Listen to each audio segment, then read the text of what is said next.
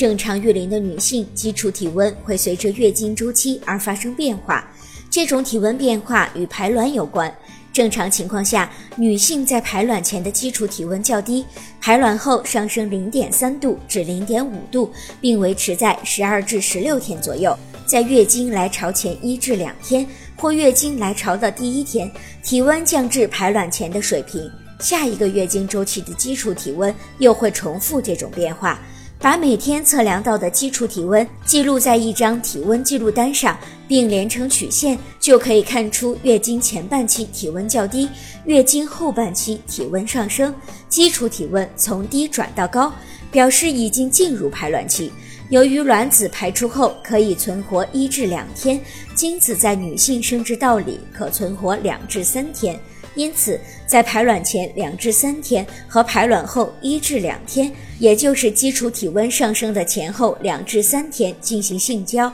最容易受孕。